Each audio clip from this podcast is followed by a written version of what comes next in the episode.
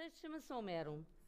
É escrito na primeira pessoa e eu queria que eh, dessem atenção à forma como a narradora de primeira pessoa faz a, a, a observação de tudo o que está à sua volta, de forma a que vocês também tentem melhorar a forma como observam tudo aquilo que vos rodeia. Quando eu era pequena, passava às vezes pela praia um velho louco e vagabundo a quem chamavam o Búzio. O Búzio era como um monumento manuelino. Tudo nele lembrava coisas marítimas. A sua barba branca e ondulada era igual a uma onda de espuma. As grossas veias azuis das suas pernas eram iguais a cabos de navio. O seu corpo parecia um mastro e o seu andar era baloiçado como o andar de um marinheiro ou de um barco. Os seus olhos, como o próprio mar, ora eram azuis, ora cinzentos, ora verdes, e às vezes mesmo os vi roxos. E trazia sempre na mão direita duas conchas.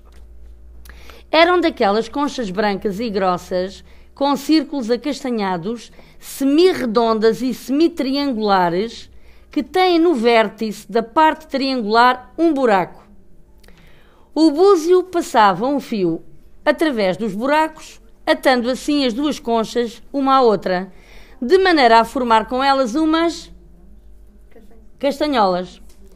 E com essas castanholas, desculpem, e era com essas castanholas que ele marcava o ritmo dos seus longos discursos cadenciados, solitários e misteriosos, como poemas. O búzio aparecia ao longe, via-se crescer dos confins dos areais e das estradas. Primeiro julgava-se que fosse uma árvore ou um penedo distante, mas quando se aproximava, via-se que era o búzio. Na mão esquerda trazia um grande pau, que lhe servia de bordão, e era seu apoio nas longas caminhadas e sua defesa contra os cães raivosos das quintas.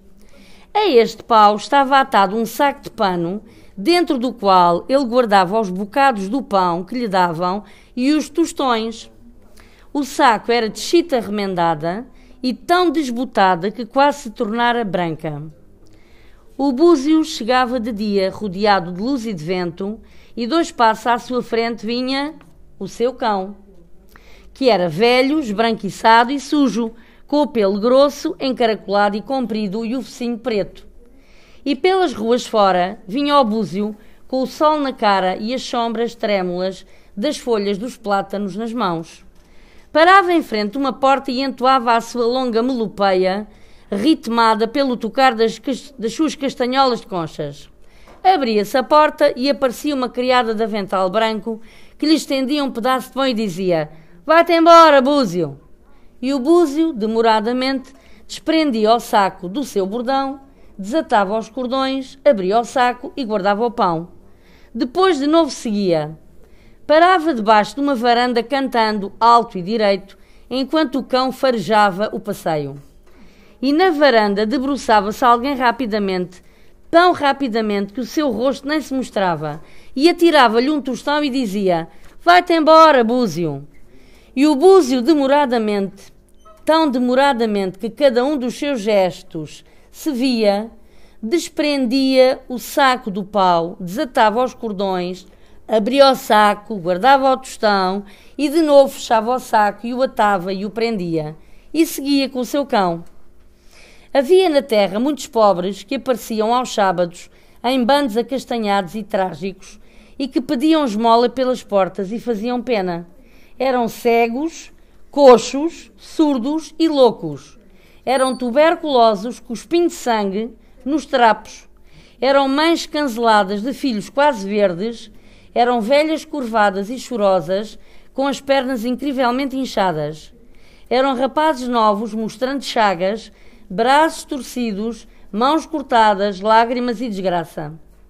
E sobre o bando pairava um murmúrio incansável de gemidos, queixas, rezas e lamentações.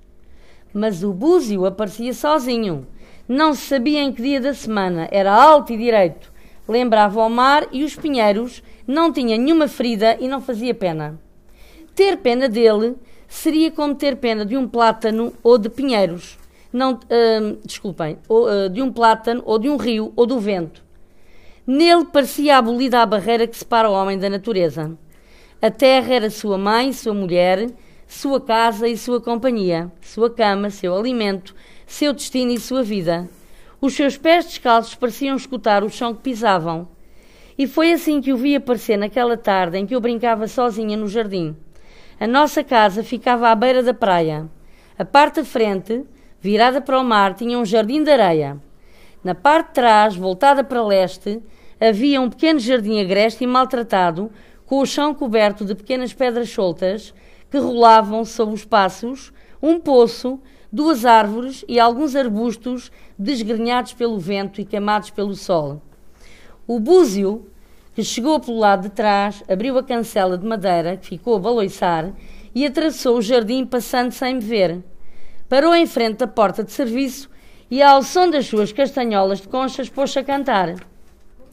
Assim esperou algum tempo, depois a porta abriu-se e no seu ângulo escuro apareceu um avental. Visto de fora, o interior da casa parecia misterioso, sombrio e brilhante. E a criada estendeu um pão e disse: Vá-te embora, Búzio! Depois fechou a porta. E o Búzio, sem pressa, demoradamente, como que desenhando na luz cada um dos seus gestos, puxou os cordões, abriu o saco, tornou a atar o saco, prendeu no pau e seguiu o seu cão. Depois deu a volta à casa para sair pela frente pelo lado do mar.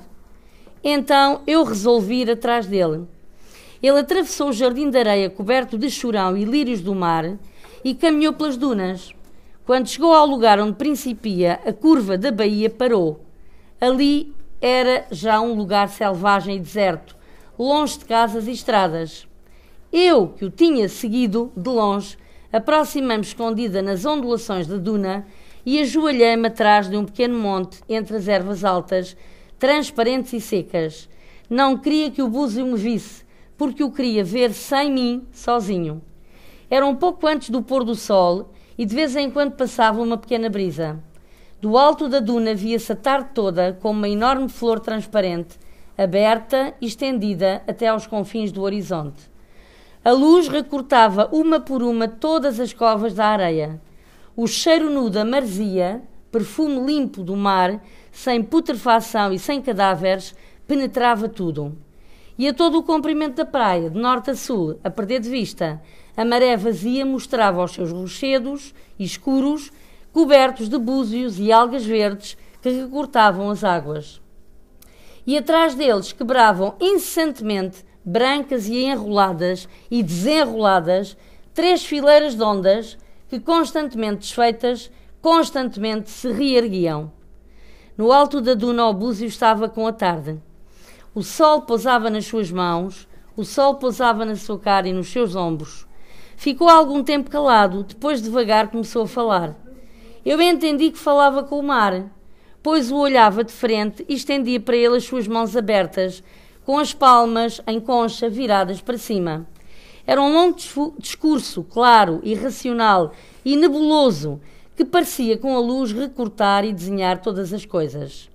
Não posso repetir as suas palavras, não as decorei e isto passou-se há muitos anos. E também não entendi inteiramente o que ele dizia, e algumas palavras mesmo não as ouvi porque o vento rápido lhes arrancava da boca.